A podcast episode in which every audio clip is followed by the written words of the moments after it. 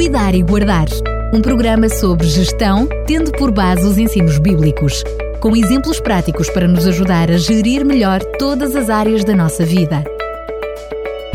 Cuidar e Guardar.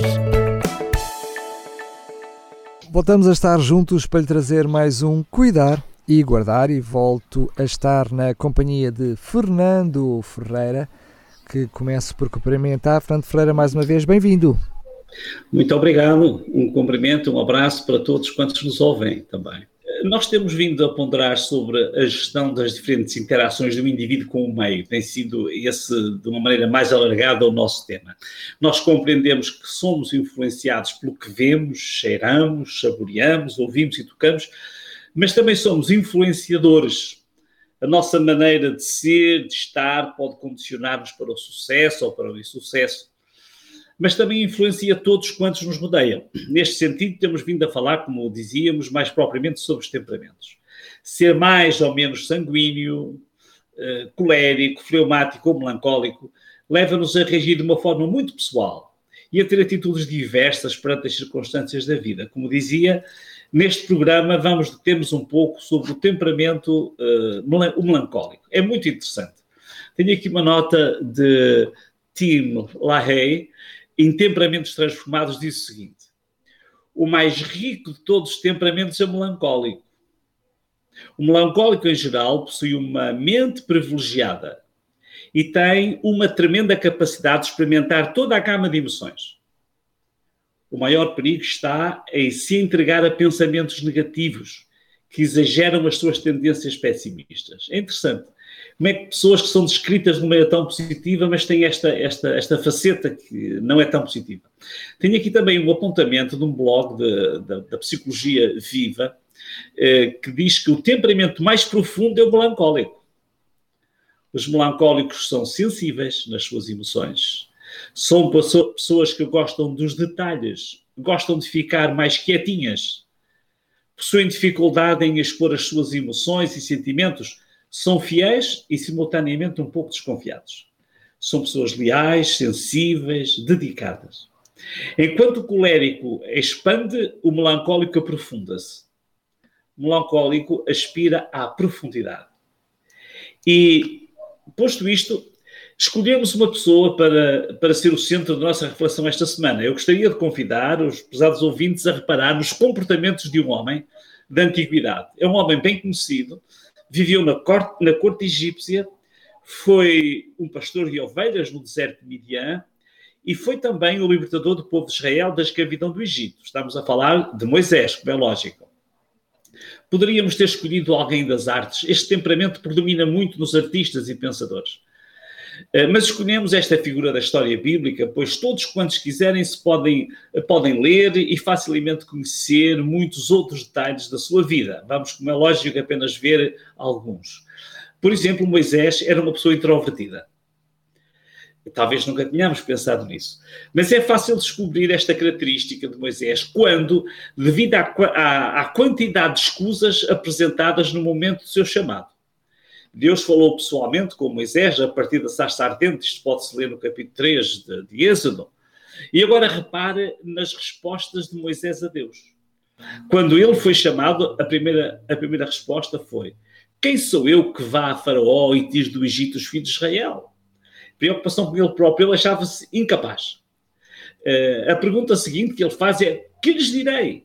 O que é que eu hei de dizer aos filhos de Israel? Uh, uma outra afirmação dele é: eles não vão acreditar em mim nem fazer o que eu disser, vão antes dizer: o Senhor nunca te apareceu. É interessante, esta é uma característica deste tipo de personalidade. Não sei falar em público. Quantas pessoas, às vezes, quando são solicitadas, têm esta, esta reação. Ele dizia: Mas, Senhor, eu não sou bom orador, nem nunca fui sequer, nem mesmo agora, depois de teres falado comigo sou de fala presa e tenho a língua pesada. Outra, outra versão traduz, nem consigo falar bem. Ele teria uma dificuldade de, de comunicação. Uh, uma outra desculpa, imaginem quantas desculpas seguidas apenas com um convite. Não quero ir, envia outro. A versão livre diz: Ó oh, Senhor, peço-te que mandes outra pessoa em vez de mim. E desta vez Deus zangou-se, diz o texto, que Deus uh, digamos, tomou uma atitude mais firme com, uh, com Moisés. Por todas estas reações e outras que poderá investigar ainda, poderá perceber-se que uma das razões para Moisés agir desta maneira estava no seu temperamento. Era também um perfeccionista. Há um outro quadro muito interessante eh, eh, que mostra que ele tinha tendência a concentrar as tarefas. Há pessoas que não conseguem delegar. Uh, só eles é que parece que fazem bem, ninguém é capaz de fazer como eles e, portanto, te concentram todo o trabalho. Isto às vezes é tremendo. Em termos laborais, pode ser complicado. Então, um dia, o sogro de Moisés, que se chamava Jetro, foi visitá-lo. Repare bem no seu conselho. Diz o texto que no dia seguinte Moisés sentou-se como habitualmente para ouvir as petições e as queixas de uns contra os outros que o povo pretendia apresentar-lhe. E isto de manhã até à noite. O sogro, vendo o tempo que aquilo tomava, disse-lhe: Por que é que fazes isso sozinho, deixando o povo assim o dia todo aguardando a vez de obter a tua opinião? Qual foi a resposta de Moisés?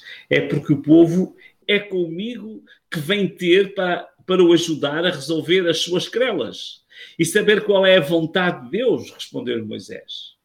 A resposta do sogro foi: Não está certo. Estás a desgastar-te e até mesmo o povo não irá aguentar isto para sempre. Então dá-lhe o conselho e realmente eh, Moisés seguiu o conselho. Diz mais adiante o texto que Moisés aceitou o conselho do sogro e pôs em execução uma, a sua sugestão. Escolheu de entre todo o povo de Israel homens competentes e fez juízes do povo, por escalões de mil, de cem, de cinquenta e dez pessoas, em toda ocasião à discussão do povo para poder aplicar a justiça. Os casos mais delicados eram trazidos a Moisés. Cá temos uma característica de um, de um melancólico. Este é um aspecto muito interessante, porque há pessoas que sofrem até com isto, porque não conseguem delegar.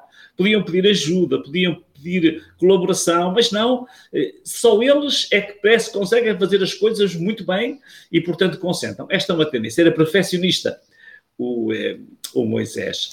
Também era uma pessoa abnegada.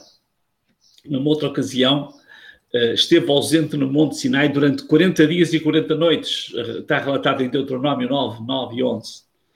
E ele nem desceu do monte aquele tempo todo. O povo sentiu-se inseguro, impaciente e resolveu fabricar um Deus. E fizeram, vejam lá, um bezerro de ouro. E começaram a adorar um bezerro de ouro.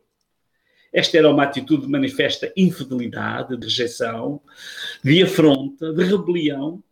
Eh, isto era o suficiente para Deus rejeitar aquele povo. E o povo gritava, voltado para o bezerro de ouro: Este é o Deus, ó Israel, que tirou do Egito. Deus mostrou a Moisés o seu desagrado. Como é que reagiu Moisés diante de Deus? Diz o texto que ele disse: oh, este povo fez um grande pecado, chegando a fazer para si um Deus de ouro. Mas agora peço-te que lhe perdoes, e se não, risca-me do teu livro. É interessante esta atitude de Moisés. Se o povo que Moisés ajudará a libertar não podia fazer parte do plano de salvação de Deus, Moisés pedia que o seu nome fosse igualmente eliminado deste projeto. Cá temos uma característica deste homem, era abnegado, eh, era uma pessoa deprimida também.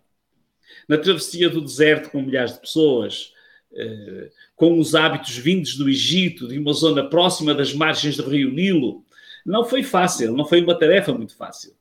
Além disso, diz-nos o texto que se juntou uma mistura de gente. Eram estrangeiros com outras culturas, quando saíram do Egito, vieram com eles. E começaram a ter grandes saudades das coisas que tinham no Egito e choravam. Imagina no meio do deserto, com uma multidão e aquelas pessoas a chorar. Diz o texto: quem nos dera comer carne ah, se tivéssemos daquele peixe do Egito que comíamos de graça, assim como os pepinos, os melões, os alhos povos, as cebolas, os alhos. Aqui as nossas energias gastam-se e somos, e somos coagidos a aceitar dia a dia este maná, que era um, um alimento milagroso, mas eles rejeitavam. E então, diz que Moisés ouviu aquelas famílias todas a lamentarem-se e a chorar à porta das tendas. Moisés tinha experimentado muitas vezes o poder libertador de Deus. O Senhor tinha-lhes garantido a libertação, a travessia do Mar Vermelho, a água, o pão. Mas diante de toda aquela pressão, o lado melancólico de Moisés se ergueu-se. E vejam, ouçam as palavras que ele acabou por dizer. Não posso levar sozinho esta nação. É um fardo demasiado pesado para mim. Se é isto que tensionas fazer-me, então melhor será tirar-me a vida já. É um favor que te peço. Tira-me desta situação impossível. É interessante como é que um homem de Deus eh, chega a este ponto.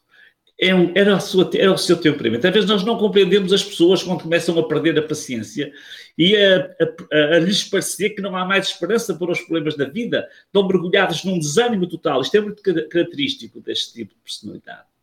Moisés era hipersensível e este tipo de pessoas normalmente são muito boas para os outros, mas para si mesmas autoflagelam-se, sofrem por causa do sofrimento alheio.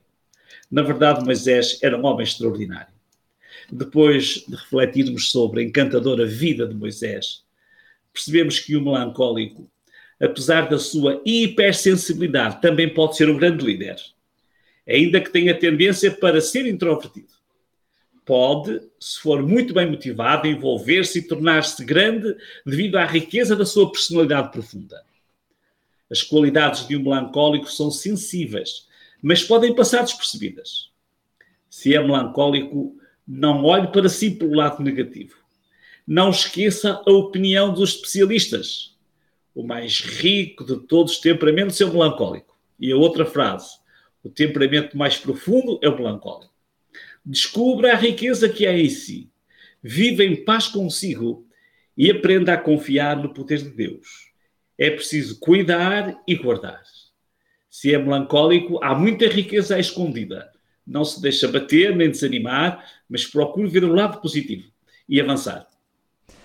Muito bem, chegamos ao fim então desta série de programas em que o Fernando Ferreira analisou cada um dos diferentes temperamentos e agora pergunto-lhe o que é que nos vai trazer no próximo programa nós vamos continuar uh, nesta gestão. Ah, no próximo programa vamos falar sobre a motivação, onde também, como é lógico, uh, os temperamentos são, a ação dos temperamentos é incluída, mas será sobretudo sobre a motivação que vamos falar. Mais uma vez, muito obrigado, Fernando Ferreira, e até ao próximo programa, se Deus quiser. Até a próxima e mais um grande abraço para todos. Cuidar e Guardar um programa sobre gestão, tendo por base os ensinos bíblicos com exemplos práticos para nos ajudar a gerir melhor todas as áreas da nossa vida. Cuidar e guardar